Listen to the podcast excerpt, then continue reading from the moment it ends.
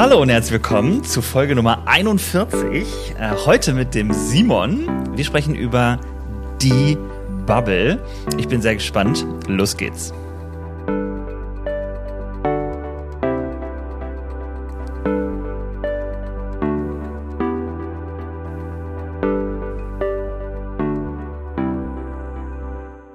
Hi Simon. Moin, hallo Dennis. Ich freue mich sehr, dass du an Bord bist. Wir haben vor, ein großes, großes Thema äh, uns äh, irgendwie vorzu... Also nicht, wir haben uns vor, das vorzunehmen. Wir nehmen uns das vor, so. Aber bevor ähm, wir erfahren, wer du bist, was du machst, was dein Lieblingsgetränk im Sommer ist, ähm, muss ich noch einmal kurz sagen, hallo liebe HörerInnen, ich bin wieder da. Ich habe jetzt ähm, ähm, mal vor, vor drei, vier Wochen, glaube ich, bei Instagram gepostet, dass ich irgendwie gerade mal ein bisschen Ruhe mir antue und dass es ähm, mir gut geht, aber dass ich einfach mal eine kleine Pause brauche. Daraus ist dann eine Kreativpause von einem Monat geworden. ähm, es war einfach super viel los. Es gibt keine krassere Erklärung, außer ich brauchte meine ähm, Energie woanders und deswegen äh, musste ich mal ein bisschen Break machen. Aber jetzt geht das wieder los bis zur Sommerpause mit immer Sommer. Und dann, ähm, ja, schauen wir mal, was so die nächsten Wochen so bringen. Es gibt auch wieder ein Situation Room mit dann dem tatsächlichen ähm, Verhandlungsleiter Benedikt Elsner. Ich bin sehr gespannt. Er hat versprochen, er macht das. Mal gucken, ob er es überhaupt schafft. Aber wir werden sehen. So, Simon Werner ist heute zu Gast. Herzlich willkommen und schön, dass du da bist. Vielen Dank. Simon, was ist denn dein Lieblingsgetränk im Sommer? Ah ja, ich habe äh, eigentlich gar kein richtiges ausgesprochenes Lieblingsgetränk. Wenn ich ähm, ich war jetzt die letzten zwei Jahre eigentlich fast durchgehend im Homeoffice. Wenn ich mittags äh, Sonnenstrahlen erhaschen konnte, dann habe ich mich sehr gerne mit einem Kaffee rausgesetzt. Ich trinke meinen Kaffee immer wie es bei uns hieß, jedenfalls türkisch. Ich weiß nicht, ob das äh, dir was sagt oder ob das äh, den HörerInnen etwas sagt. Türkisch Kaffee heißt einfach nur Kaffeepulverin und mit heißem Wasser aufgießen. Sehr einfach, sehr pur. Ah, ja, ja, ja. Ah, genau, ich okay. glaube, die äh, in Wirklichkeit ist es Mokka und das müsste dann auch noch ein bisschen anders gemahlen sein und so weiter und so fort. Ansonsten, Okay. ach, wenn es schön warm ist, auch gerne ein Störtebecker. Baltic Lager zum Beispiel. Alright. Störtebecker Okay. ist eine Stralsunder Brauerei. Ich komme ja aus Mecklenburg ursprünglich mal und äh, Ja. das freut mich immer und die machen gutes Bier. Vor allen Dingen zwei Dinge, die noch niemand hier im Podcast genannt hat. Das, das zeigt sich schon, äh, was du für ein äh, einzigartiger Oh Gast ja. bist heute. ja, finde ich wirklich cool. Also ich habe, äh, also diese Art von Kaffee, weiß ich gar nicht, ich habe das schon mal getrunken. Es gibt ja Leute, die machen das mit dieser Kanne, Ja, ne, dass genau. man es dann so runterdrückt und so. Aber so ähnlich ist also dein Kaffee, den du genießt. Sehr schön. Ja, ich habe mir auch einen kleinen Kaffee zurechtgestellt. Leider äh, nehmen wir auf. Äh, du sitzt in Berlin, ich sitze im Wetter an der Ruhr. Äh, wir sehen uns ähm, übers iPad, aber ähm, Trotzdem wollen wir über ein Thema sprechen, was ähm, uns beide beschäftigt, weil wir äh, in einer Blase arbeiten, der sogenannten Bubble. Äh, du arbeitest aber in Berlin. Ich Ähm, will mal noch, du hast gesagt, ich sitze in Berlin. Ich sitze zwar Ja. bei Berlin, aber eigentlich sitze ich auf dem Dorf. Also vielleicht wird das tatsächlich auch nochmal bedeutsam für unser Stimmt. Thema. Ähm, ich lebe tatsächlich nicht in der großen Stadt, sondern das war auch tatsächlich eine, eine, eine Entscheidung damals, als wir hergezogen sind, ähm, Mhm. sondern auf dem Dorf. Äh, möglicherweise hat das äh, thematische Relevanz. Mal gucken. Da hast du recht, hast recht. Ich sag das auch immer, weil äh, meine Ausbildungs- oder unsere Ausbildungsstelle, die war ja in, äh, oder ist, nicht wahr, ist in Berlin, äh, beziehungsweise gar nicht in Berlin, nämlich Brandenburg. Man sagt es irgendwie immer so, weil es ganz nah ist. Ja, vielleicht hat das gleich nochmal später irgendwie eine wichtige Bedeutung. Schauen wir mal. Aber mal kurz zu dir. Ähm, Simon, du bist verheiratet, du bist Theologe. Du bist auch eine Zeit lang wissenschaftlicher Mitarbeiter gewesen, als ich noch Student an der Hochschule war, ähm, im Bereich Neues Testament. Und äh, jetzt zurzeit bist du Referent äh, für Bildung im äh, Gemeindejugendwerk, also der überregionalen Jugendarbeit unserer Kirche. Und ähm, du machst dort, ähm, du bist dort äh, quasi Teil der Akademie des GJWs sozusagen. Erklär mal eben kurz für alle, die das gar nicht kennen, was äh, ist das denn jetzt? Ja, man braucht ja für alles irgendwelche Labels. Ne? Wenn man Bildungsarbeit betreibt, sagt man Akademie. Es gibt die evangelisch, also die Akademie Elstal. Äh, dazu gehöre ich jetzt seit kurzem tatsächlich als äh, Teammitgliedschaft. Es gibt im Gemeindejugendwerk die GJW-Akademie und das heißt eigentlich nichts weiter als darunter sammelt sich die Bildungsarbeit irgendwie. Ist ein Label, das mhm. man auf, draufklebt. Manchmal sage ich etwas spöttisch, die GJW-Akademie, das bin ich. Aber das stimmt eigentlich so gar nicht, weil ganz, ganz viele Leute bei uns im GJW Bildungsarbeit machen. Und äh, das ist viel großartiger, als wenn ich das nur alleine machen würde. Äh, deswegen kann man auch sagen, das ist ein ganz großer ähm, Rahmen sozusagen für vielfältige Angebote. Okay. Und ähm, was kann man, sollte man vielleicht auch über dich wissen, was du ähm, machst, wenn du nicht irgendwie dich mit Bildung beschäftigst, Bildung aufbereitest, vorbereitest, lehrst und so weiter? Och, was müsste man über mich mit? Ich mache wirklich gerne was mit meinen Händen. Also ähm, in mhm. einem ähm, früheren Leben hatte ich mal den Berufswunsch, Zimmermann zu werden. Und Ach, äh, ich merke. Wie unser Heiland. Wie unser. genau. Und ich merke bis heute, ähm, Arbeiten mit den Händen und speziell tatsächlich mit Holz, das fasziniert mich. Das mache ich gerne, wenn ich in äh, Häuser komme, wo tatsächlich sowas cool. ähm, verarbeitet ist oder sowas, auch alte Scheunen oder so, also wirklich was sehr mhm. handfestes. Äh, das fasziniert mich. Super. Ja, kann ich gut verstehen. Wobei, das ist überhaupt nicht meine Primärbegabung, muss ich ganz ehrlich sagen. Ich würde wahrscheinlich dabei stehen und ähm, ja, vielleicht irgendwie per Flaschenpost dann das Bier bestellen. Mal schauen. Okay, wir beide wollen sprechen über ein Thema, was ähm, ja, irgendwie schwierig ist zu greifen, aber gleichzeitig, glaube ich, immer mehr ins Bewusstsein ähm, von vielen, vielen Menschen gerät. Eigentlich ist es ähm, ursprünglich ein Thema äh, von digitaler Kirche und so äh, alles, was äh, im digitalen Raum stattfindet, ähm, aufgeploppt im wahrsten Sinne des Wortes. Wir wollen über die Kirchenbubble sprechen und ich sag mal, was mein Zugang dazu ist und dann interessiert mich auch dein Zugang. Mein Zugang dazu ist, dass ich irgendwann gecheckt habe, als ich in das schöne Brandenburg gezogen bin, um zu studieren. Ach so, ähm, alle die in meiner Kirche sind, also alle Baptisten, sind gar nicht so wie in äh, meiner Ursprungsgemeinde, da wo ich aufgewachsen bin. Und dann, ähm, ja, würde man früher sagen, ist ja logisch irgendwie, ähm, dass man irgendwie den Horizont erweitert, man zieht mal raus aus seiner eigenen Stadt und so. Aber ich fand es schon ein komisches äh, Phänomen und dieses Phänomen hat mich immer wieder äh, begleitet. Und eigentlich habe ich auch gemerkt, kann ich das auch im Kleinen finden. Also zum Beispiel ähm, habe ich als Jugendlicher erlebt, dass ich christliche Freunde hatte und nicht christliche christliche Freunde und ich habe mich gefragt, warum ist dieser Unterschied eigentlich so krass und warum ähm, ist das überhaupt so, dass ich in so zwei Lebenswelten unterwegs bin? Ähm, ja, und als ich dann im Studium war und gemerkt habe, wow, das ist halt auch noch krass, ähm, und dann irgendwie Leute auch gesagt haben über so ein, ähm, man könnte sagen, äh, Campus mit ganz vielen christlichen Studierenden, die dort leben. Das ist aber auch eine Käseglocke und wir müssten mal irgendwie wirklich nach Berlin reinfahren, in die große Stadt und wirklich mal was erleben, hat das noch ganz andere und viel weitere irgendwie Bedeutung bekommen. Ähm, und natürlich gibt es noch andere Themen, worüber wir gleich sprechen wollen, aber irgendwann habe ich gemerkt, es gibt sie wirklich die Bubble und zwar auch die Bubble unserer Kirche, also eine Riesenblase, die über uns ähm, ja drüber hinweggeht und manchmal merken wir, stoßen wir da an eine Grenze, ähm, nehmen das als völlig normal wahr, denken, das ist so unsere Welt, aber darüber hinaus gibt es eben doch noch viel, viel mehr. Aufgekommen ist das Ganze eben äh, im Internet, wo das dann losging, dass irgendwelche Algorithmen herausgefunden haben, was unsere Interessen sind und uns das immer wieder spiegeln. Deswegen kann man zu so Filterblasen im Internet wohl auch Echo, kann man sagen, habe ich recherchiert, weil sie eben das Echo unseres eigenen, unserer eigenen Leidenschaften, Interessen widerspiegeln und so entsteht eben diese Blase. Und das gibt's nicht nur im Internet, sondern mittlerweile auch im wirklichen Leben. Oder? Ja. Hast du das auch so erlebt? Natürlich. Und ich glaube, das gab es im wirklichen Leben, ehrlich gesagt, eher als im Internet. Also Menschen ja. bewegen sich in Blasen, in Bezugsräumen, in äh, sozusagen in Bezügen, die ihnen Orientierung geben oder die ihnen zumindest vermeintlich Orientierung geben. Das glaube ich tatsächlich, genau. Und wenn ich mich selber mhm. angucke, dann merke ich das sehr. Ähm, als du mich gefragt hast, ja, Thema Bubble, habe ich ein bisschen drüber nachgedacht und dachte, ja, wo was ist die Herausforderung des Ganzen? Kommen wir vielleicht auch gleich nochmal weiter dazu, aber mhm. was ist die Herausforderung des Ganzen, in einer Bubble zu leben und gleichzeitig immer wieder mal ähm, den Kopf rauszustecken oder vielleicht sogar Hände und Füße und äh, mal an anderen Stellen zu laufen und so äh, mindestens mal den Versuch zu unternehmen, dass der eigene Horizont so äh, dann doch größer wird oder man Dinge integriert.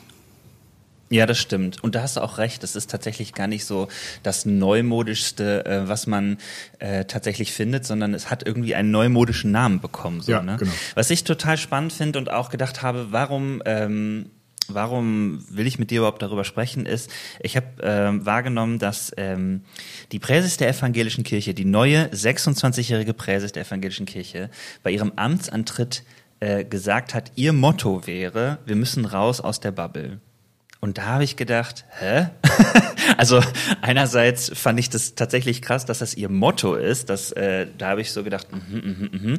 und gleichzeitig ähm, ist das, hat das wieder irgendwie was mit mir gemacht, dass ich gedacht habe, ja okay, ähm, ist das wirklich so ein wichtiges, so ein, so ein existenzielles oder auch ganz grundsätzliches Thema?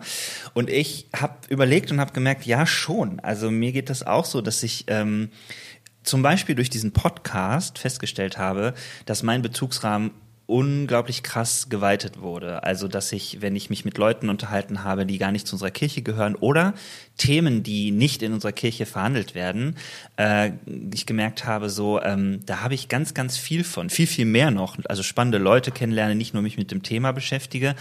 Und dann habe ich gedacht, hm, warum machen wir das eigentlich nicht mehr? Und der Grund ist, weil wir in der Bubble leben, also weil es halt irgendwie nicht automatisch auf uns zukommt so.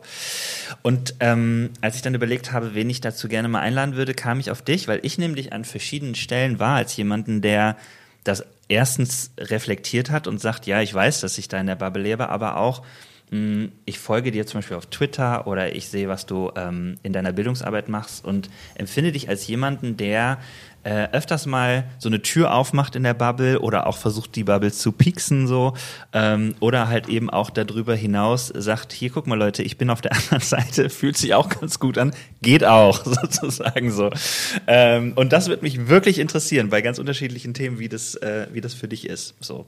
Das ist ja eine spannende Ein- Wahrnehmung. Also nochmal, äh, das Ja. finde ich wirklich eine spannende Wahrnehmung, ähm, weil ich mich so tatsächlich äh, gar nicht unbedingt gesehen hätte.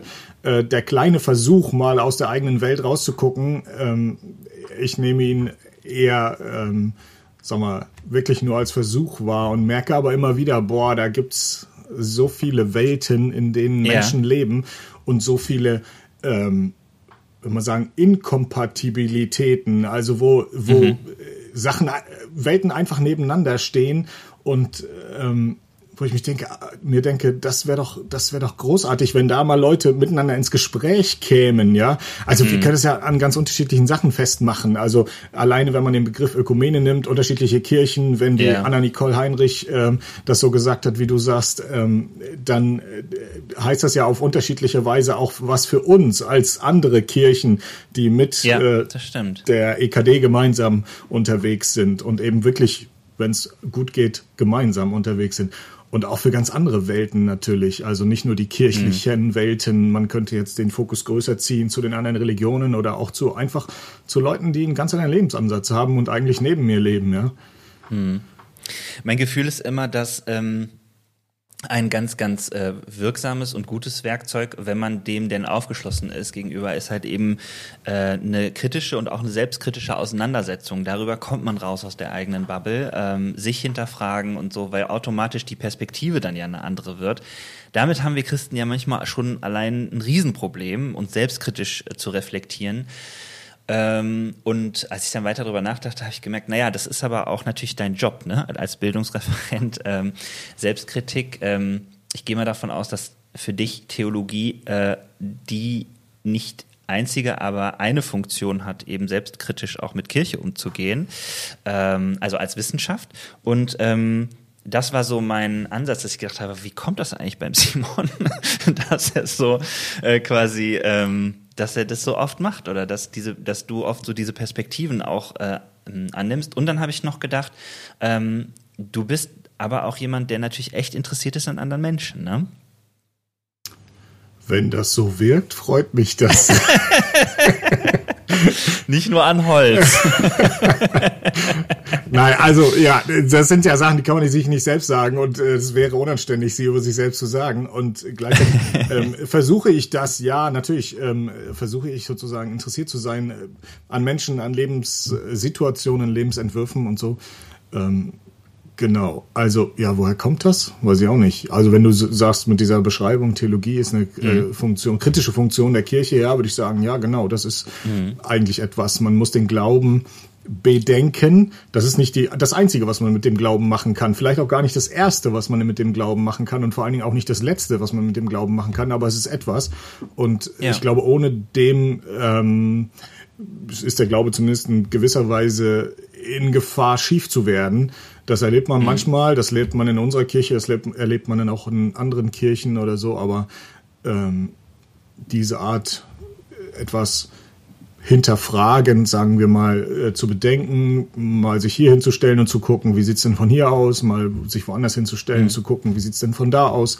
Das ist, glaube ich, schon eine ganz wichtige Funktion, ja. Ja. Ähm, erzähl uns doch mal kurz, wo kommst du her, geistlich, christlich, kirchlich? ich habe die Ehre, ähm, aus einer christlichen Familie äh, zu kommen und mhm. äh, die da auch ziemlich viel mitbekommen zu haben, was christlicher Glaube, ich sag's mal jetzt, in seiner Weltzuwendung und im Alltag bedeuten kann.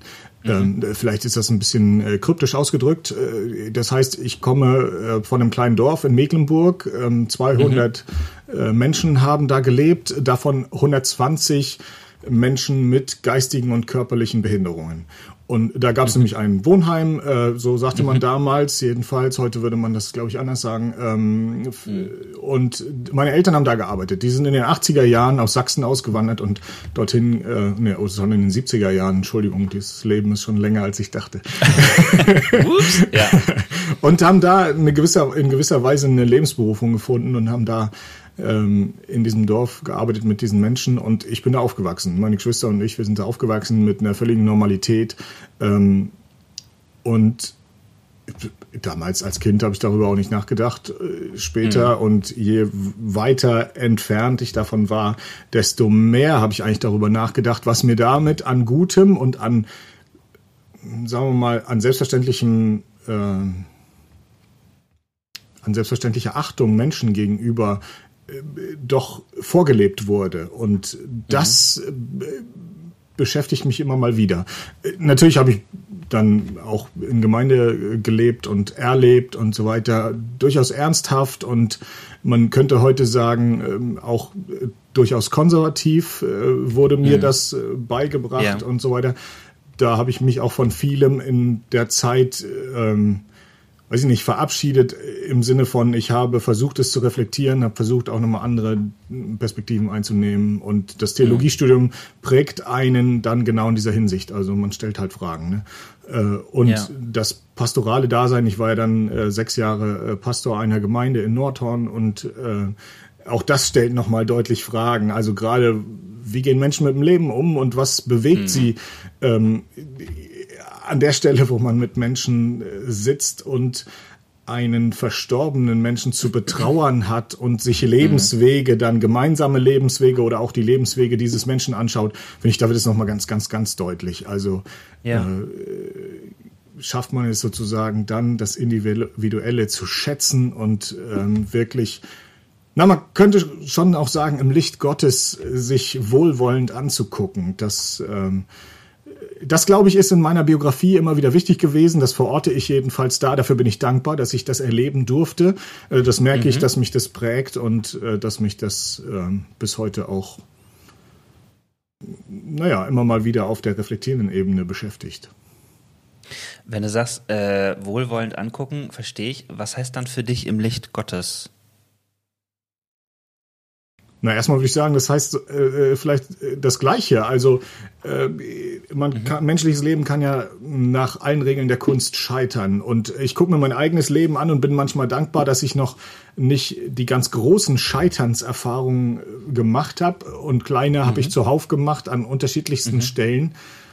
Und ähm, und ich jedenfalls äh, bin doch auch immer wieder äh, in meinem Kopf mit dem Bild, und das ist ein Zerrbild, mit dem Bild unterwegs. Mensch, das muss doch gelingen, das muss doch gelingen. Aber ja. was passiert in dem Moment, wo was nicht gelingt? Was ganz Kleines oder auch dann was äh, Größeres? Was, was passiert dann? Und ich finde, da wird tatsächlich christlicher Glaube, christliche Botschaft unglaublich relevant und unglaublich ähm, menschennah. Mhm und ich merke, mhm. da sind mir manchmal dann irgendwelche Diskussionen über etwas total egal, weil es gerade jetzt hier darauf ankommt, mit einem Menschen oder vielleicht auch anderer Menschen mit mir ähm, wohlwollend auf Leben zu gucken und, mhm. und miteinander zu sagen, ja, das ist das Leben, was wir teilen und da gibt es das alles und christliche Botschaft, glaube ich, meint, Gott sitzt mit am Tisch, guckt sich das an und sagt, ja, ich bleibe auch hier, keine Angst. Also wir, ihr müsst keine Angst haben, dass ich jetzt flüchte vor lauter, oh, das ja. geht aber so nicht oder so etwas. Ja, finde ich äh, schon direkt richtig einen guten, spannenden Gedanken, wenn man sich überlegt, das ist ein Tisch, äh, wo du hinkommst und äh, da steht vielleicht ein Tisch, äh, der ist gar nicht in so einer Bubble oder der ist auf zwei Seiten von einer Bubble oder vielleicht auch außerhalb deiner Bubble oder so, schon mal allein die Entdeckung zu machen, ähm, wovor viele Leute ja Angst haben, wenn ich mich aus meiner Bubble rausbewege, da ist Gott vielleicht nicht. Obwohl man eigentlich weiß, dass das Quatsch ist, so. Äh, das ist schon mal, finde ich, ein erster Schritt, ähm, in diesem Vertrauen durch die Welt zu gehen, zu sagen, vielleicht entdecke ich Gott ja auch woanders, an anderen Tischen und so weiter. Ne? Mhm. Ähm, wir reden jetzt aber schon so über, wo kann man irgendwie auch aus der Bubble rausgehen, aber habe ich auch so verstanden, dass du da was in deiner Biografie sehr Wertvolles mitbekommen hast, dass das für dich geht. Ähm, hast du denn Grenzerfahrung gehabt, also von dieser Bubble, wo du gemerkt hast, pff, boah, da ist irgendwie, ich richtig gemerkt, oh Mann, da ist drin, da ist draußen so? Ja, sicher, also äh, andauernd. Also Grenzerfahrungen vor allen Dingen deswegen, weil ich mit äh, Unterschieden äh, nicht umgehen konnte, glaube ich. Also das waren mhm. mir bis äh, also immer wieder die Grenzerfahrung, vielleicht die Grenzen meiner eigenen Fähigkeit, äh, mich irgendwohin bewegen zu können und sprachfähig zu sein. Ähm, mhm. Also ich bin tatsächlich mit einem, wenn man das so sagen kann, dualistischen Weltbild aufgewachsen und da mhm. ist es ganz klar drin draußen. Ja, ähm, als Pastor ja. habe ich versucht, äh, diese Grenze möglichst äh, soll ich sagen, einzureißen. Das klingt vielleicht zu, mhm. äh, zu krass oder zu, ähm, ja, weiß nicht, aber schon äh, diese gre vermeintliche Grenze, die in unserer Frömmigkeit, glaube ich, auch eine deutliche Rolle immer wieder gespielt hat, diese Grenze nicht zu groß werden zu lassen, beziehungsweise mhm. auch mir selbst und anderen Menschen zuzumuten, sie zu ermutigen, ähm, mhm. da nicht eine Grenze zu sehen. Ich habe, ich erinnere mich bis heute, das war inzwischen ist fast zehn Jahre her, eine Gemeindeleitungsklausur, wo wir genau mhm. über solche Sachen gesprochen haben und äh, jemand das auf das Bild brachte und sagte, es geht nicht um den Zaun, den wir irgendwo um die Weide bauen, sondern um den Brunnen, den wir graben und wo wir die Leute, also wo wir die Leute hineinladen und sagen, hier ist was, Ach, cool. das könnte wichtig sein. Äh, ja. Auf den Zaun kommt es gar nicht an und äh, ich merke aber gleichzeitig, dass es für mich eine Herausforderung ist, immer wieder. Also äh, du mhm. hast mich so galant vorgestellt und was weiß ich, aber ich merke schon, das ist eine deutliche Herausforderung, ja. Also ähm, ja klar. Äh, ja. Ja, ich habe das auch selber gemerkt. Also ähm, man möchte gerne vom Kopf her äh, viel, viel ähm, weiter offener und auch, ähm, ich sag jetzt mal, wie so ein, ja, viel mehr Brunnenbauer sein, kann man äh, sagen. Und trotzdem bleibt man ja manchmal hängen und denkt, hm, ich mir doch nochmal den Zaun angucken. So, ne? Also das verstehe ich jetzt nicht. So.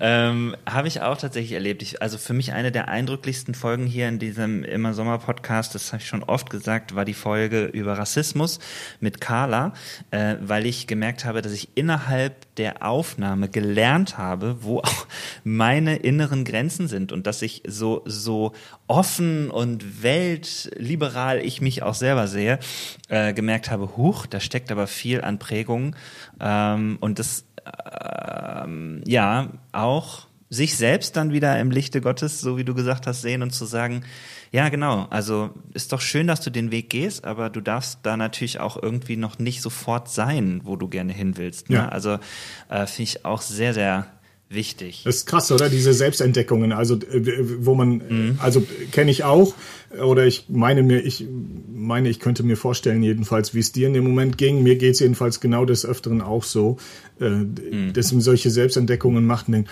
oh, da sehe ich aber zum Beispiel den kleinen Rassisten mhm. in mir und da mhm. merke ich, da muss ich noch ganz, ganz viele Schritte gehen und bewundere Leute tatsächlich, die diese Schritte gegangen sind. Ähm, versuche, also manchmal ist ja die größte Weisheit einfach mal die Klappe zu halten und äh, sich ja. nicht in jeder Situation zu allem und irgendwie zu äußern und äh, denke dann manchmal, oh, sei leise und lerne, mhm. ja, also so und höre zu. Ähm, was Menschen in ihrem Leben beschäftigt, was sie erlebt haben und wie sie daraus auch Schlüsse ziehen und und dann vielleicht auch die Übertragungsfrage, was, was bedeuten diese Schlüsse, die andere Menschen für sich gezogen haben, eigentlich für mich? Und ähm, ja. Ja, total. Finde ich auch. Also ähm, dieses Zuhören, dieses und natürlich gehört auch dazu, äh, sich selber auch äh, überprüfen wollen. Ne? Ja. Also finde ich auch einer der schwierigsten Dinge in Diskussionen, gerade wenn so Streits oder auch Streitfragen, Konfliktfragen aufkommen, ähm, wie gehe ich damit um, wenn ich merke, mein Gegenüber ähm, hat nicht diese Offenheit, jetzt drüber nachzudenken. Es geht ums Recht haben. Mhm. Also das finde ich super schwierig, auch aktuell in so vielen Diskussionen, die wir in Kirche und außerhalb von Kirche haben, ähm, dass äh, man ganz oft, finde ich, wie so eine Art Vorgespräch eigentlich machen müsste, zu sagen, treffen wir uns jetzt hier, sind wir beide offen dafür. Und natürlich gibt es nicht, das muss man ja auch sagen, diese Offenheit ähm, bei jedem, dass man jetzt bei Null anfängt. Das stimmt ja einfach nicht. Die Frage ist ja eher vielleicht auch, wie viel Veränderung ist überhaupt möglich oder ja, gibt es bei dir die Offenheit, dass sich was verändert? So könnte man vielleicht mhm. sagen, so, ne? Ähm, und macht man das wenn nicht? Also diskutiert man, wenn, wenn nicht, sozusagen mhm. so, ne? Mhm. Also, was ja. man ja, finde ich, äh, zur Ehrenrettung der Bubble noch sagen muss, ne? Sie mhm. gibt ja unglaublich viel Sicherheit und Komfort. Also man ja. sagt ja auch Komfortzone oder sowas verlassen oder eben nicht verlassen, anderes mhm. Bild für dieses äh, Ding. Und das merke ich ja auch und das merken, glaube ich, alle. Ich kann auch nicht die ganze Zeit im äh, Modus, äh, ich muss meine Komfortzone verlassen, unterwegs sein. Ich muss schon mal mm. auch da sein, wo ich sagen kann, hier kenne ich die Regeln, hier weiß ich, wie es lang mm. geht, so. Und ähm, das äh, ist äh, vielleicht bei unterschiedlichen Leuten unterschiedlich ausgeprägt, weiß ich nicht genau, aber die äh, ja, ein, ein wenig bei sich sein äh, und wissen, wo kriege ich meine mhm. innere Sicherheit, Stabilität her und wo kriege ich vielleicht auch die Ressource her, mich dann wieder irgendwo über den Tellerrand zu beugen mhm. und mal weiter zu gucken. Hat das was äh, für dich mit deinem Auftrag zu tun, Bildungsarbeit zu machen? Ja, das hat schon was zu tun. Also ich würde sagen, Bildung ist, muss davon leben, äh, anstelle mhm. anderer denken zu können und zu wollen, vor allen Dingen zu wollen mhm. äh, und sich darum zu bemühen, es zu können. Äh, das würde ich schon sagen.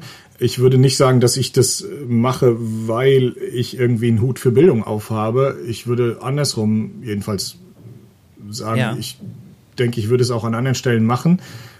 Ähm, und das habe ich auch gemacht. Ähm, also gerade in der äh, Zeit in äh, Nordhorn als Pastor habe ich das immer wieder versucht und mhm.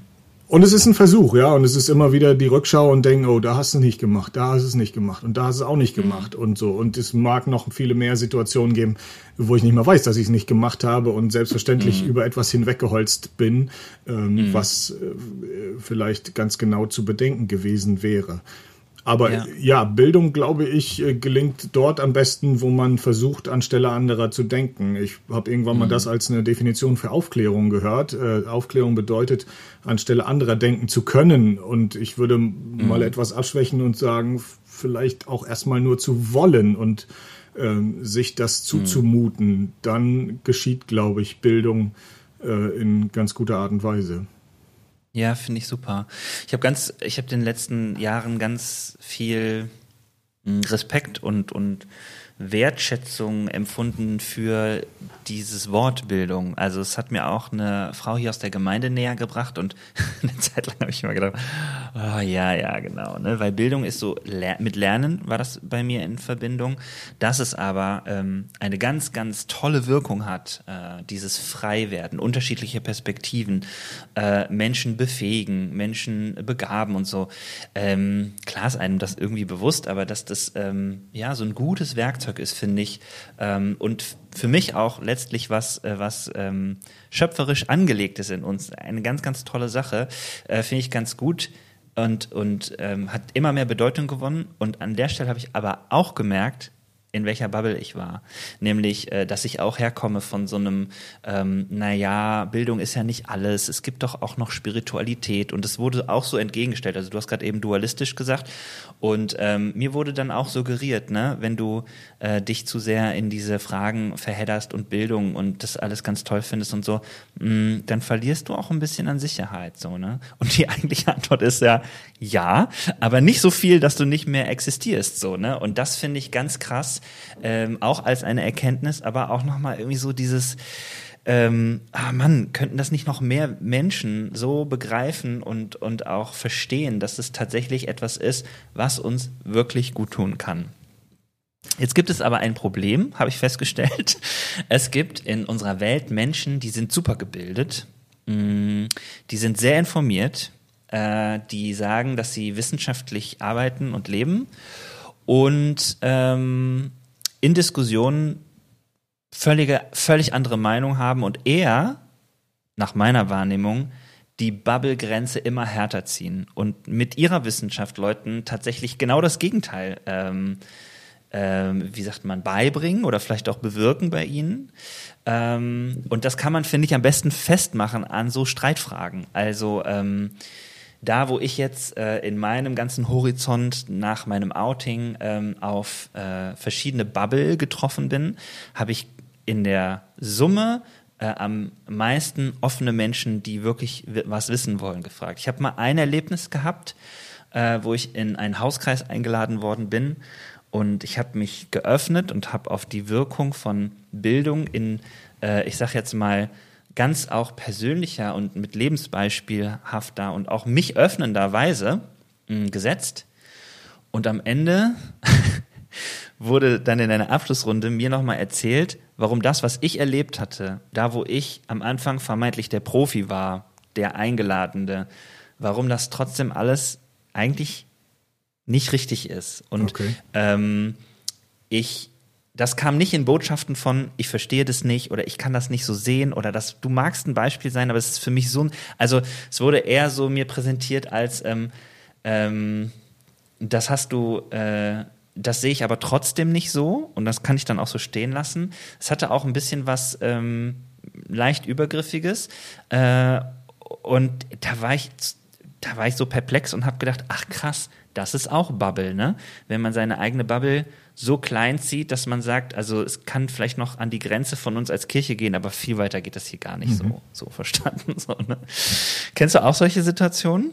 Auf jeden Fall. Und wenn ja, welche? Ist es, ist das Bubble oder ist das Haltung? Also ich bin manchmal versucht zu sagen, das ist auch eine Art von Haltung, individueller Haltung. Also wenn Menschen sagen, äh, ich habe hier verstanden und äh, nur das, was ich verstanden habe, das äh, ist auch. alles mhm. andere, alle anderen brauchen sozusagen meine Nachhilfe. das das, ja, mhm. begegnet mir gelegentlich und ich merke, dass ich da manchmal sehr müde werde. Ich kann mhm. das, ähm, ich kann das in individuellen Fällen sogar nachvollziehen. Ja, ich habe deswegen habe ich es vorhin noch mal so gesagt. Bubble gibt ähm, Sicherheit und so weiter. Mhm. Und das merke ich auch. Das habe ich selbst auch an unterschiedlichen Stellen des Lebens äh, gemerkt, äh, dass, dass ich Situationen brauchte und, und, und sagt, so, ich brauche hier einen kleinen äh, Rückzugsort oder sowas, wo ich noch weiß, was gilt.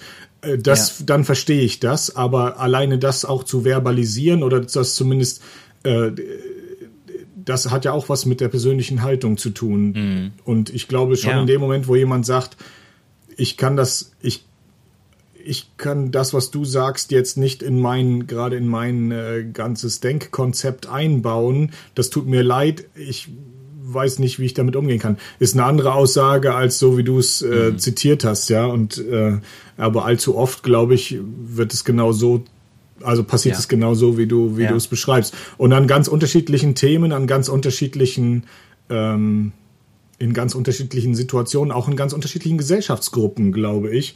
Äh, du hast die Hochgebildeten äh, angesprochen. Also das ist nicht nur eine, eine Begebenheit, äh, die man machen könnte, wo man ähm, vielleicht denkt, naja, hm, okay, hier hatte einfach noch niemand Berührung mit mhm. einer bestimmten Lebenssituation oder mhm. mit einem bestimmten, weiß ich nicht. Ähm, aber also ich, wenn ich jedenfalls versuche, die Welt wahrzunehmen, dann denke ich, oh, ich sehe das an so unterschiedlichen Stellen, ja, an so mhm. unterschiedlichen, ähm, in so unterschiedlichen Situationen, dass ich manchmal ein bisschen erschrocken bin. Mhm. Ja, ja, und natürlich äh, diskutiert, oh, das ist übrigens ein guter Punkt, den du äh, reingebracht hast, äh, äh, gerade dieses, äh, die Frage auch von Milieus, weil wir reden die ganze Zeit über Bildung und Denken und so, was manchen Milieus in unserer Gesellschaft viel mehr liegt und Schwerpunkt ist und andererseits ähm, es Milieus gibt, äh, wo der, wo das nicht so ein, ja, das ist ja kein Wert, was ist das, wo es, wo es ähm, vielleicht auch andere Formen von Bildung gibt. Also Bildung kann ja auch irgendwie ähm, nicht nur auf einer akademischen Art und Weise stattfinden. Ähm, wenn wir Bildung vielleicht auch im Sinne eines Lernens im, im, vom, vom Leben äh, wahrnehmen, dann ähm, gilt es da ja genauso. Und ähm, trotzdem ist in der Kommunikation her in allen Milieus eben äh, es möglich, diese Haltung zu finden, so, ey, wenn du in meine Bubble piekst, dann ist hier so richtig was los, so, ne? Mit unterschiedlichem Ausgang.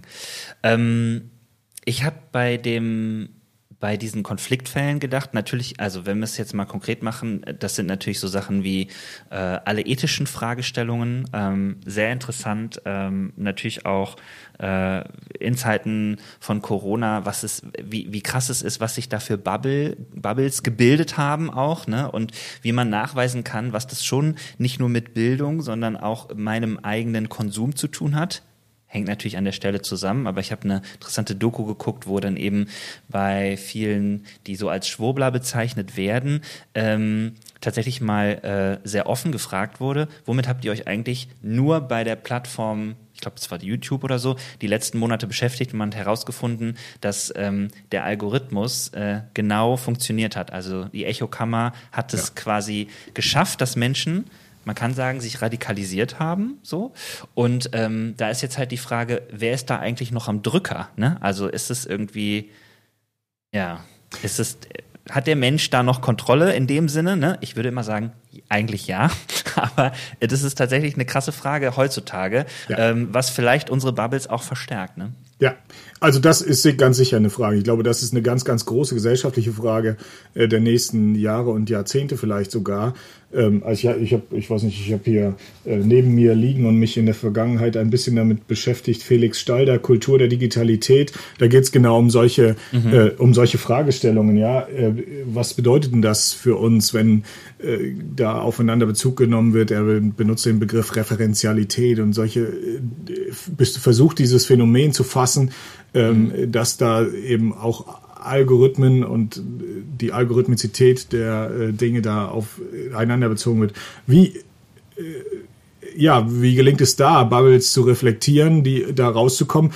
Und ich gleichzeitig denke ich, naja, ähm, also ein paar unterschiedliche also sich aktiv ein paar unterschiedliche Einflüsse im Leben zu suchen und dem zuzuhören, ist ja mhm. eigentlich auch gar nicht so schwer. Meine Kollegin sagte irgendwann mal, das vor zwei Jahren oder sowas, mhm. und, und da musste ich lange drüber nachdenken, die liest sehr, sehr, sehr viel, also viel, viel mehr als ich und, ähm, und ähm, hat irgendwann gesagt, ich lese dieses Jahr nur noch schwarze Autorinnen. Mhm. Und ich, als ich es das erste Mal gehört habe, habe ich die, die, die äh, ähm,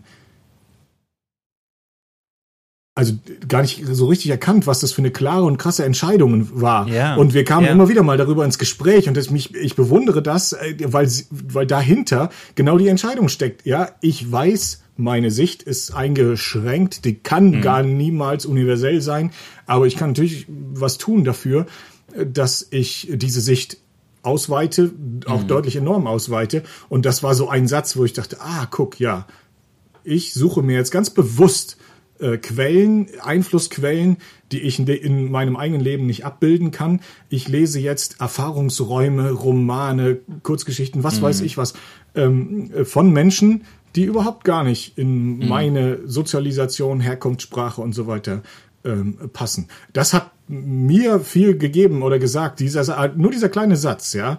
Äh, und sie hat es nicht, sie hat nicht gemeint, mach du das mal auch oder wollte mich damit überhaupt nichts belehren. Ähm, ich habe da aber sehr viel gelernt von ihr und dachte, ja genau, ja, das ist eine Strategie. Ich entscheide mich ganz bewusst. Und natürlich kann ich sagen, ich gucke die Tagesschau und natürlich kann ich sagen, ich lese daneben auch noch eine Tageszeitung, ich kann auch noch eine mhm. zweite lesen. Ich kann auch sagen bei Twitter, ah, ich folge mal auch ein paar Leuten, mhm. wo ich eigentlich gar nicht weiß, ob ich jemals mit denen interagieren werde.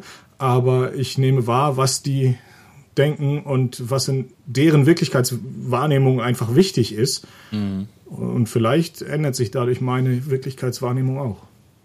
Ja, sehr gut. Also sehr gut im Sinne von nicht äh, gute, gute Bewertung dieses Beitrags, sondern sehr gut, weil ich bei mir gerade merke, dass ähm, ich äh, eigentlich wünsche ich mir das auch mehr. Also natürlich habe ich sowas wie, ähm, dass ich mir ähm, durch den Podcast zum Beispiel wirklich einen Ausbruch meiner Bubble erlaube und trotzdem, wenn ich jetzt mal meine GästInnen durchgucke der letzten Male, es ist ja, sind ja viele Leute auch aus meinem Netzwerk so, ne? Und wenn ich da rausgehe, dann gehe ich schon einen Schritt weiter und das kostet immer mehr Energie. Mhm. Das ist ja das. Also natürlich kenne ich den Gewinn, aber es kostet mich eben zum Beispiel den Verzicht auf andere AutorInnen oder ähm, ja, auch äh, wenn ich die Zügel in der Hand halten will, zu sagen, ich mache was anderes, ich folge jetzt mal dem Account oder ich lese mal die Zeitung und so weiter.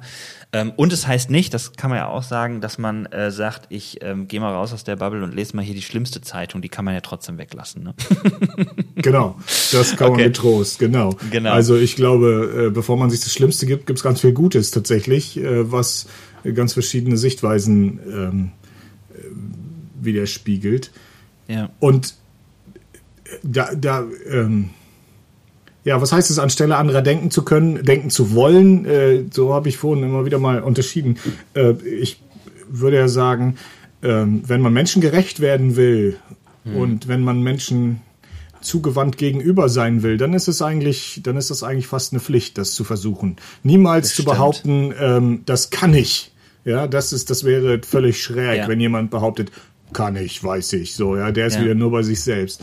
Aber das zu wollen, zu versuchen, zu fragen, hinzugucken und, und vielleicht auch den inneren Urteilsgeber mal aufmerksam wahrzunehmen, aber mhm. ihm nicht jedes Mal die, die Bühne zu überlassen und zu sagen, ja, ja, ich weiß schon, wie mhm. das zu beurteilen ist, sondern vielleicht auch zwei, drei Schritte wegzugehen von dem und zu sagen, ach, ich muss mhm. mir nochmal anders angucken.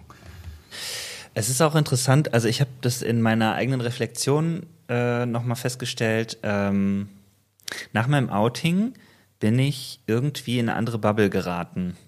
Und das war sehr automatisch. Das war auch schmerzhaft, weil man die andere Bubble verlässt und das äh, geht nicht ohne Schmerz, ähm, also nicht immer, wahrscheinlich geht es manchmal schon ohne Schmerz, aber und gleichzeitig habe ich gemerkt, und das ist das Interessante, ich habe das auch bewusst gemacht an manchen Stellen, weil ich eine äh, Sicherheit brauchte und in einer eher ähm, ja, ich meine, so mega konservativ war meine Bubble jetzt auch nicht vorher, aber vielleicht schon, keine Ahnung. Es sind ja auch eh Containerbegriffe. Aber ähm, genau, ich habe das zumindest bei mir festgestellt, wie interessant es ist, dass ich auf einmal mit Leuten spreche und dass Leute mich sogar einladen in eine andere Bubble und sagen, hey, weißt du was, nur dass du das weißt, bei mir ist Sicherheit oder bei mir, ne, äh, hier, ich weiß jetzt, was für dich gerade die das an Bedeutung hat und so. Und gleichzeitig, das ist nämlich die andere Sache, habe ich immer gedacht, naja, es gibt jetzt auch Leute, die sagen, ja, ja, war ja klar, dass du jetzt mit denen rumhängst und oder das ist jetzt deine Bubble, weil äh, die bejahen ja jetzt deinen Lifestyle. In Klammern, es ist mehr als ein Lifestyle, ähm, Klammer zu. Und gleichzeitig aber zu merken, da in in, den, in dem Bezugsrahmen mit diesen Personen, die zu mir gesagt haben, ich verstehe das, ich habe Erfahrung da drin, ist eine Weiterentwicklung passiert. Und was dazu gehört, ist nicht, dass ich die eine Bubble verlassen habe, weil die schlecht war, die gibt's ja immer noch, sondern ich kenne die, ich bin da an eine Grenze gestoßen Und ich brauchte eine andere Bubble, deswegen war das echt wie so ein, boah, krass durch die äh, ja, Grenze geschossen zu werden. Und gleichzeitig aber auch zu merken, was für eine schöne Erfahrung, dass man eine Weiterentwicklung lebt. Aber das würde ich definitiv sagen. Also bis hin zu meiner eigenen Theologie, wo was rund geworden ist, äh, wo ich gemerkt habe, oh wow, ähm, da habe ich auch ähm, noch mal weiter erlebt, viel, viel mehr. Äh, und das war wirklich eine, eine für mich richtig, richtig gute Erfahrung. Insofern ich glaube auch, dass es sich nicht nur lohnt, sondern dass man halt auch ähm, sehr persönlich und existenziell erfahren kann, mhm. was das ähm, äh, was das im Leben bedeutet, wirklich diese unterschiedlichen Erfahrungsräume auch mal einzugehen und die ja. Bubble so durch, zu durchbrechen. So, ne? Mm. Jetzt werden sich viele HörerInnen aus unserer großen Kirchenbubble fragen, Simon, Du hast es doch auch vor kurzem erlebt, dass du an eine Grenze gestoßen bist. Ähm, du hast, äh, du warst Co-Autor bei einem Buch und ich finde, das ist ein ganz krasses Beispiel dafür, dass man auf einmal gemerkt hat, oh, da sind irgendwie so, so Blasen aufeinander getroffen. So, es gab ähm, einen Konflikt irgendwie. Dieses Buch wurde nicht von allen gut gefunden. Ähm, du hast es mit den besten Absichten geschrieben, das weiß ich. Ähm, kannst du uns kurz reinnehmen, was ähm, das für ein Konflikt war und was das mit der Bubble zu tun hat? Ja, kann ich. Also du meinst wahrscheinlich das Buch Glauben, Lieben, Hoffen. Das haben genau. wir, also ich bin mit Herausgeber, habe auch ein paar Stückchen da drin geschrieben. Ähm, wir haben das äh, gemacht als Gemeindejugendwerk und mit äh, Kolleginnen, nee, Kollegen mhm. tatsächlich in diesem Fall nur mhm. äh, aus den freien evangelischen Gemeinden. Genau. Und es soll an 103 Fragen christlichen Glauben erklären. Und wenn mhm. man anfängt, christlichen Glauben zu erklären, gibt es immer Leute, die sagen, nee, so würde ich das aber gar nicht erklären. Und ja. so wie du das hier gerade schreibst, schreibst, finde ich das aber gar nicht gut. Und mhm. aber es gibt auch andere, die sagen, vielen Dank für diesen Beitrag. Äh, das äh, hilft mir sehr, nochmal selber meine eigene Prägung und Bubble zu reflektieren mhm. und äh, hilft mir manches in Worte zu fassen, was ich so bisher ähm, vielleicht gar nicht in Worte fassen konnte, aber irgendwie mhm. drängte es mich in diese Richtung. Ähm, genau. Ja, da haben wir möglicherweise so eine Grenzerfahrung. Ja, ich will es nicht zu sehr ähm, stilisieren oder so etwas. Dieses Buch hat, äh, das war interessant, tatsächlich entweder ganz schlechte oder relativ ganz gute Bewertungen bekommen. Ja. Und äh, das äh, zeigt zumindest, äh, dass es in gewisser Weise äh, polarisiert hat, ja. Mhm. Und es hat polarisiert, weil es Leute gegeben hat, die gesagt haben, das ist so weit weg, dass es eigentlich gar nicht mehr den Glauben beschreibt, was ja, also erstmal schon auch frech ist, das so zu sagen, ähm, weil es eben gar keine Offenheit zeigt, ne? ähm, aber schon die Offenheit hatte, dass Leute sich damit auch auseinandergesetzt haben, auch gesagt haben, da ich habe mir das durchgelesen und so und trotzdem blutete ihr Herz oder ihr Ohr, keine Ahnung. Äh, auf jeden Fall ähm, haben sie gesagt, das geht für mich gar nicht. Ähm, die die ähm, diese Erfahrung, dass, dass Leute so gesagt haben und auch das, was du glaubst und was du besprochen hast, ähm, also auch wirklich so zu merken, boah krass, da sind Leute, die, die, ja, wie kann man das sagen, die, das, das, die sind so gar nicht in meiner Bubble oder so. Wie war das für dich? Ähm, naja, man ist ja dann doch auch gemeinsam in einer Bubble, ja. Ich merke das tatsächlich, wenn ich manchmal äh, über Kirchen oder über unsere Kirche oder sowas ja. etwas von ganz extern lese und wenn dann wieder mal irgendwo ein Beitrag erschienen mhm. ist in Wort oder Bild äh, ähm, oder Schrift über die Evangelikalen, das ist ja oft so ein Schlagwort, mhm. äh, dann merke ich, oh, wir sind ja alle in einer Bubble, jedenfalls in einer zugewiesenen Bubble. Und, mhm. und ich, in, in mir rumpelt es dann tatsächlich und ich denke, ah, nee, das, äh, ah, halt, ich äh, hätte da noch ein paar Worte zu, zu sagen. Ich möchte mich bitte erklären ja. und ja, ich ja. möchte bitte Gelegenheit dazu haben, das äh, zu tun. Ähm, und gleichzeitig, ja, merkt man äh, auch in dieser relativ kleinen, es ist ja, ähm, äh, also die, die, sag mal, wenn man die christliche Welt in unserem Land anguckt, ist es ja dann doch auch eine vergleichsweise kleine Welt, jedenfalls diejenigen, die sagen, oh, dazu muss ich mich aber mal mhm. vernehmlich äußern und so weiter. Ähm, und da gibt es dann eben auch welche, die dann ganz deutlich sagen, na, so geht's aber nicht. Und ja. ähm, und das ist natürlich bei uns angekommen. Und ich merke, dann ist es eine Herausforderung. Also wir sprachen vorhin über dieses Bildungsideal, ja, anstelle anderer denken mhm. zu können. Und ich versuche das und merke, ja, aus eigener biografischer Entwicklung kann ich sogar Ja. nachvollziehen, warum man an solche Ja. Punkte kommt, warum man das so sagt. So, dann würde ich sagen, na gut, ich bin in meiner biografischen und theologischen Entwicklung an einer andere Stelle gekommen und tatsächlich würde ich auch Dinge anders gewichten und daraus folgt, dass ich sie anders sage und dass ich auch, ähm, also dass ich andere Formulierungen äh, wähle, dass ich vielleicht auch die Inhalte anders, ähm, anders darstelle oder so. Und gleichzeitig gucke ich dann an eine andere Ecke der großen oder dann eben gar nicht so großen christlichen Bubble und denke, das, was wir da gemacht haben, ist jetzt nicht äh, so Ihr was Ernst. Neues, ja, Ja. also wirklich nicht. Und äh, ähm, aber offensichtlich äh, ist damit sind damit äh, zwei ähm, Universen, die immer schon nebeneinander gelebt haben, an einer Stelle mal zusammengestoßen. Ich weiß es nicht. Ja, also es hat viele Leute, äh, äh, sag ich jetzt mal in unserer großen Bubble, wie du sagst, auch tatsächlich gewundert, ne? Also so ähm, und jeden unterschiedlich. Ich glaube, das kann man auf jeden Fall auch sagen. Ähm, äh, mich aber auch, weil ich äh, schon auch gedacht habe, dass das äh, Ideal, also gerade bei ähm, diesen beiden Kirchen, äh, tatsächlich da ist, dass man sich auseinandersetzt und dass man auch so ein Buch vielleicht einfach stehen lassen kann. Ähm, dann gibt's noch äh, den Faktor Politik, der da natürlich mit reinmischt oder so. Aber was mich heute interessiert, ist natürlich dieses, ja genau, wie ist das eigentlich, wenn man da so mitgemacht hat äh, ne, und dann sagt, und du hast halt gesagt, du hast da, bist da auch wieder in dein Ideal zurückgestoßen. War denn die erste Reaktion äh, sowas äh, wie, ähm, also ich stelle mir das immer vor, man hört das, man liest so Sachen und äh, die erste Reaktion äh, so ganz emotional gefüllt, äh, dass man sagt, ey, nee, so, also so eine Abwehr? Oder äh, wie ist das von deiner Prägung her? Du hast gesagt, du hast dieses Ideal auch in deinem Beruf. Ähm, konntest du das gut handeln so? Also war das, verstehst du die Frage Ja. so? Äh, Ich versuche mal. Also vielleicht, Ja. äh, wenn nicht, musst du noch mal einhaken. Also Ja. ich, äh, ich glaube schon, dass das äh, irgendwie zu handeln war. Natürlich äh, sowas. Also wenn es jetzt um eigene Texte geht, ist immer auch, ist es hat es eine persönliche Note. Ja, das ist immer ähm, eine Sache, wo man gucken muss, oh, das, was betrifft mich jetzt als Person, was äh, ist auch aus anderen ähm, Hintergründen zu erklären. Also ein bisschen Differenzierung in der ganzen Angelegenheit hat mir jedenfalls geholfen. Das habe ich auch im Gespräch äh, durchaus versucht und gesucht mit anderen Leuten.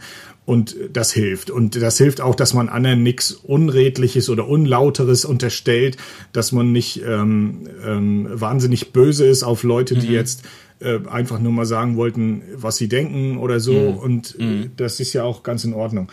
Ähm, auch, ja, auch da die Frage, kann ich oder will ich, kann ich anstelle anderer denken, kann ich mich in biografische Situationen hineinversetzen? Und wie bringe ich damit aber dann auch ins Gespräch, was mir wichtig ist, weil das gibt's ja, das gibt's ja auch sehr pointiert, was mir wichtig ist. Und wo ich glaube, dass das auch, also jetzt mal sehr pastoral oder im Auftrag gesprochen, äh, wo ich glaube, das muss gesagt werden. Da muss das Evangelium gesagt werden, ja.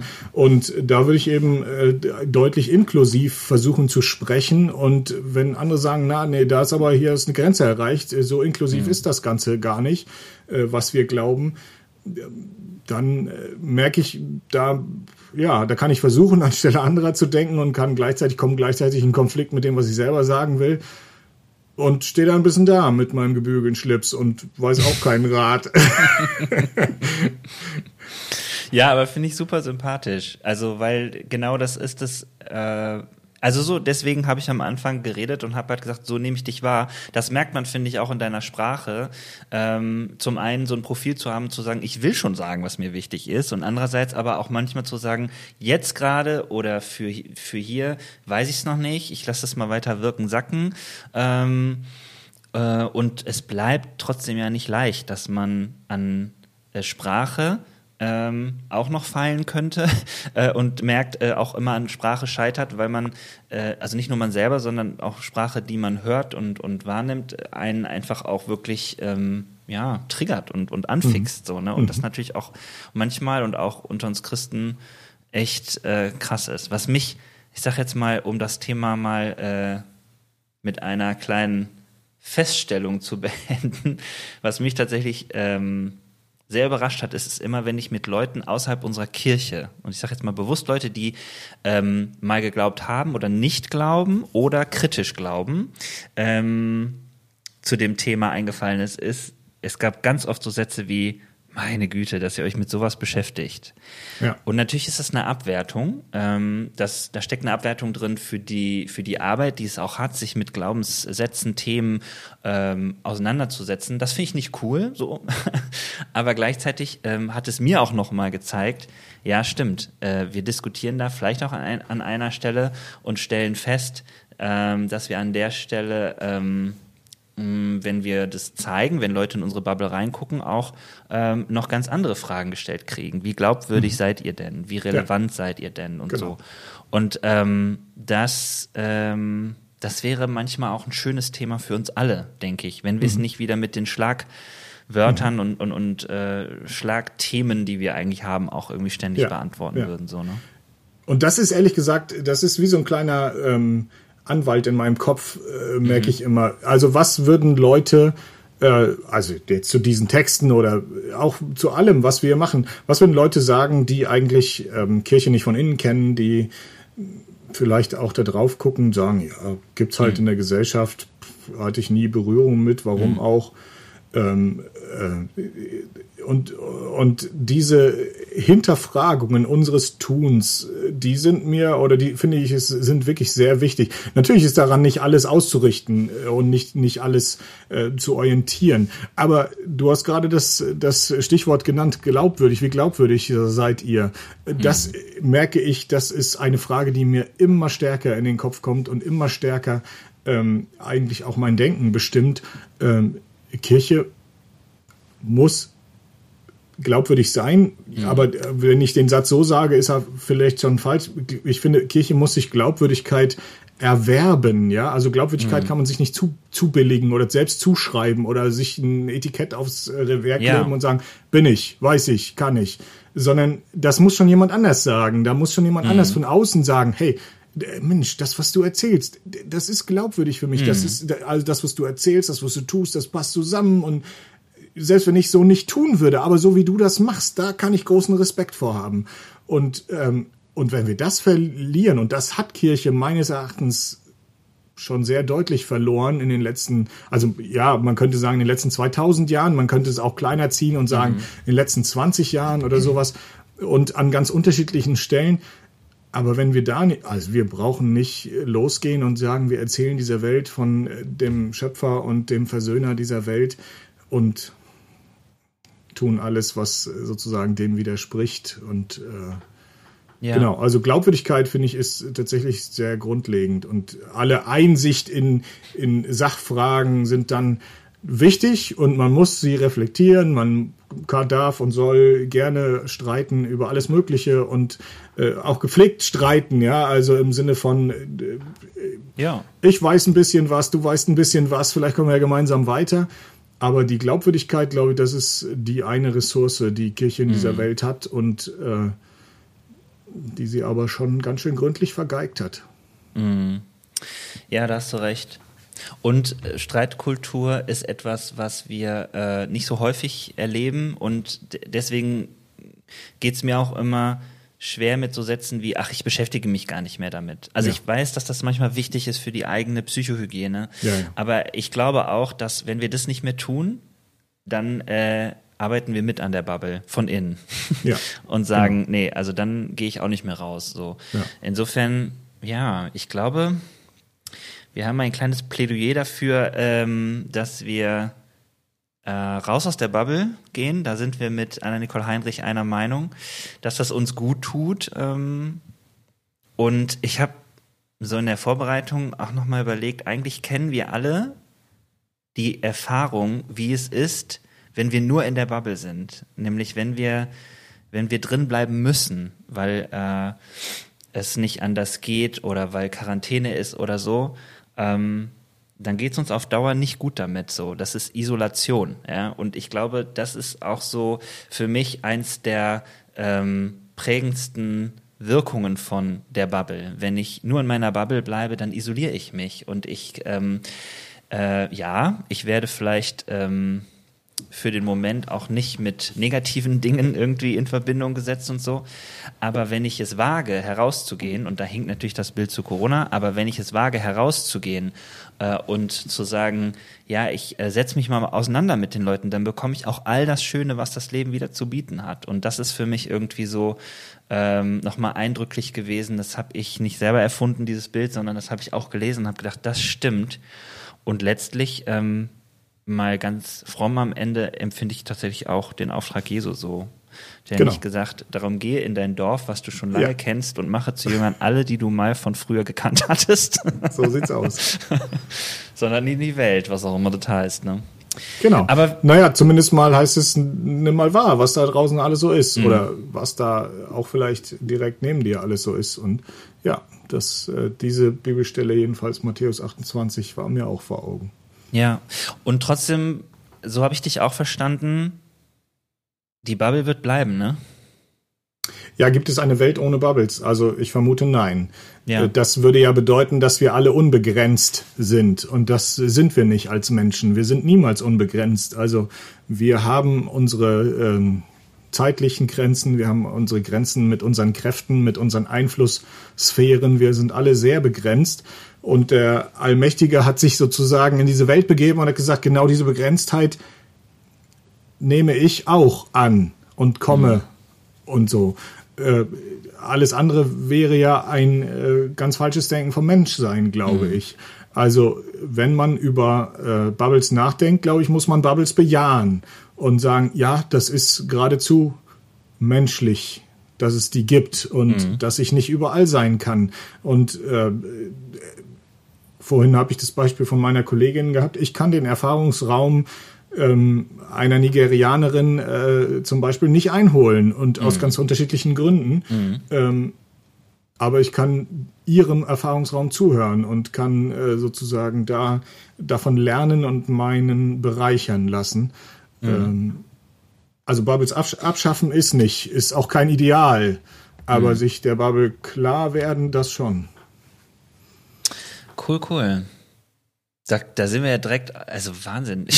Am Ende sind wir nochmal über Ostern, ne? Also es ist irgendwie auch dieses sich der eigenen Begrenztheit bewusst werden, in den Schmerz hineinzugehen und trotzdem zu erleben, dass das ist als zu menschlich, gut damit sein und dann kommt aber noch was obendrauf, das Göttliche, die Möglichkeit, es zu durchbrechen, äh, mit der Hilfe von Gott auch ähm, weil er es schon einmal an einer entscheidenden Stelle des Lebens getan hat, nämlich den Tod zu durchbrechen. Also, ja, krass.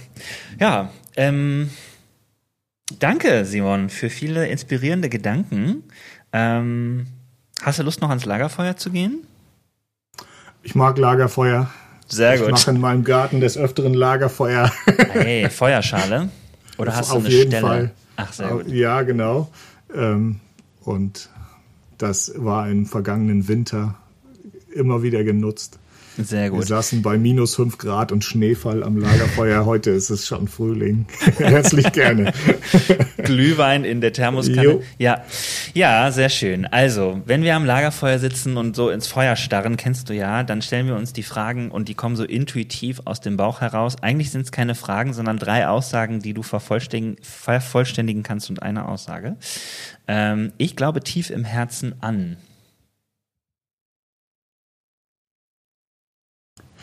Also tatsächlich ähm, merke ich, dass es mir immer mehr zu einer Gewissheit wird, oder man könnte sagen, ich glaube tief im Herzen an, äh, an die unbedingte Zuwendung Gottes zum Menschen. Ja, also das ist jetzt so eine große mhm. Formulierung, mhm. aber das ist das, was, wo ich sagen will, ja, das, das hält mich. Mhm. Ich kann mich über alles Mögliche und streiten und ähm, auseinandersetzen, aber dass etwas dahinter ist. Und das ist auch nicht durch eine falsche Aussage zu hinterfragen, nicht durch einen falschen Lebensweg zu hinterfragen, nicht durch eine falsche Entscheidung zu hinterfragen, sondern es ist einfach. Das äh, merke ich schon, das ist eine sehr starke, also Gewissheit im Sinne von, mhm. äh, das, das trägt. Mhm. Cool. Ähm, ist scheiße, war scheiße, kann weg. Scheiße, ja, war scheiße. Äh, ich habe mich in den letzten ähm, schon inzwischen Jahren, aber doch auch in der letzten Zeit nochmal sehr deutlich äh, mit der ganzen Klimawandel-Thematik beschäftigt mhm. und äh, Klima oder oder Energiewende und äh, Mobilitätswende und so weiter. Mhm. Und äh, ich hau jetzt mal raus und sage also einfach mal sowas wie Verbrennungsmotor. Uh, sehr gut. Ja, das gab's auch noch nicht.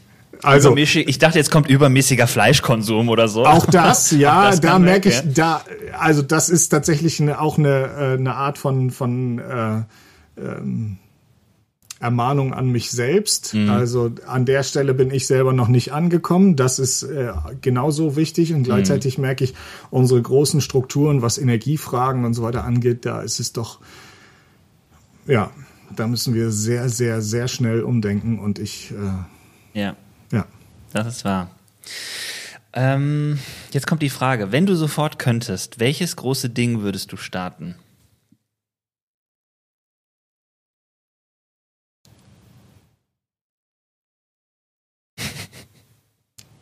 Ja, es verleitet so nach so ganz, ganz, ganz Großem, ja. Also wir unterhalten uns hier äh, angesichts großer Krisen in dieser Welt und äh, natürlich würde ich sagen, wenn ich sofort könnte, würde ich da sofort äh, versuchen, dem Einhalt zu gebieten. Welches große Ding würde ich starten? In,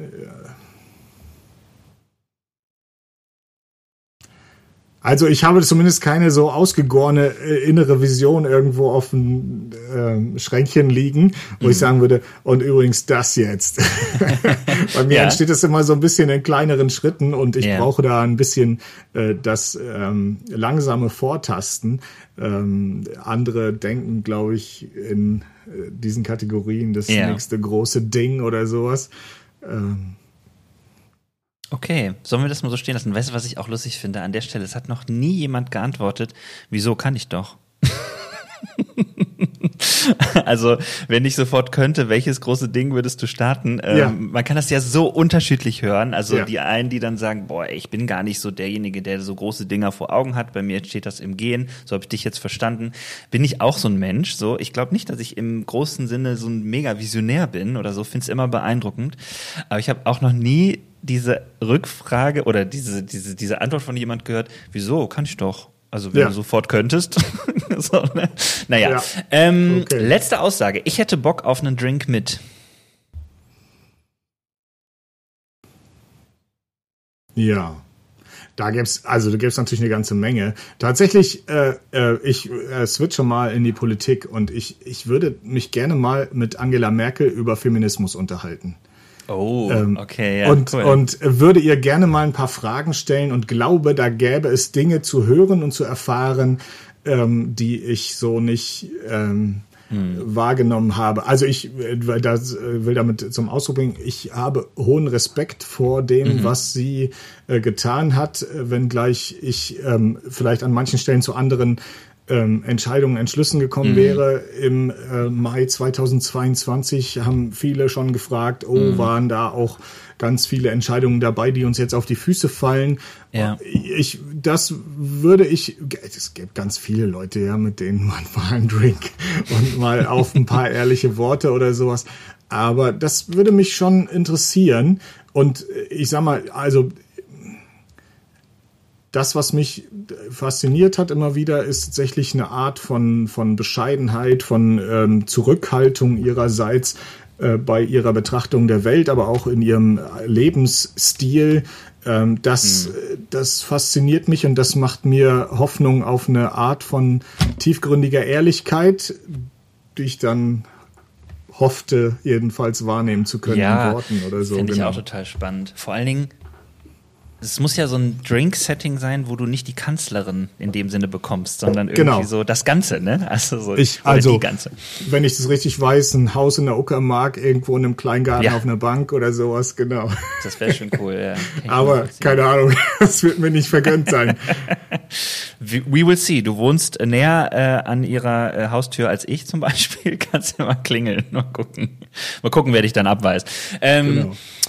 Simon, ey, vielen, vielen Dank für diese ganzen inspirierenden Gedanken. Äh, ich habe mich gefreut, das Thema mit dir mal aufzudröseln und auch, dass wir ähm, ja nochmal das so sortiert haben, dass ich das so als Einladung an alle verstehe, nochmal hier und da die Bubbles zu durchbrechen und dass das auch ganz simpel geht, indem man sich mal rausguckt, welche Algorithmen man wie durchbricht oder so in unserer heutigen Zeit, finde ich ähm, wunderbar konkret, dass man irgendwie noch mal was mitnehmen kann. Ähm, Fun Fact über uns beide habe ich am Anfang vergessen. Wir haben mal zusammen in der Gemeinde ähm, äh, nicht gearbeitet, aber wir haben mal zusammen in Berlin äh, in der Gemeinde sind wir gewesen und haben dort äh, versucht auch ähm, hier und da uns einzubringen. ähm, genau, ähm, das noch zum Abschluss. Aber äh, genau, ganz zum Schluss, vielen, vielen Dank, dass du da warst und äh, hier mit dabei warst. Danke dir, es war mir eine Ehre. Bis dann, ciao. Ciao.